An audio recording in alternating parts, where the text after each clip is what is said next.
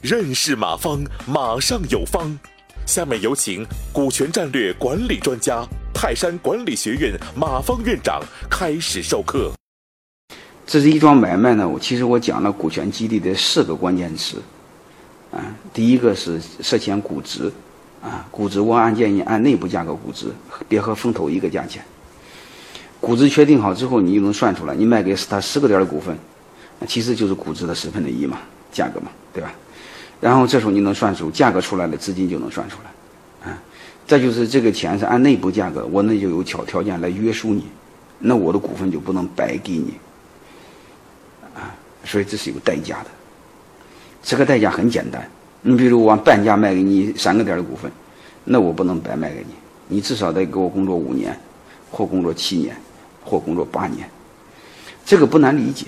因为这个传统的事业单位，特别是大学老师分房子的时候，他一般都有一个要求，按内部的集资价格，每个职工分一套房子，但是有一个什么条件呢？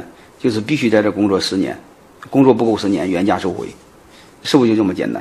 啊，就非常简单。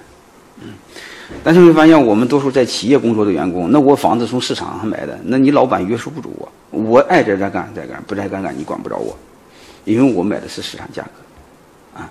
所以它是大家记住，它是一种特殊的买卖，好吧？这个就非常好好理解了吧？啊，所以你转过几个弯儿啊，这种买卖，嗯，是为了激励人，嗯嗯，那激励人，那那那为什么要要钱？嗯，不要钱不珍惜，嗯，表明态度，是不是？为什么不能市场价格？因为市场价格没有没有约束性，哎，大家记住，这是一种特殊的买卖，啊，就这么简单，嗯。今天就嗯晚上就讲的简单，就讲两个哈，这是第一个，下面讲第二个。感谢收听本次课程。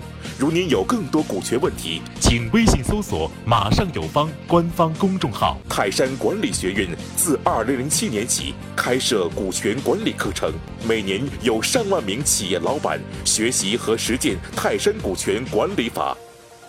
泰山股权管理课程激活团队，解放老板。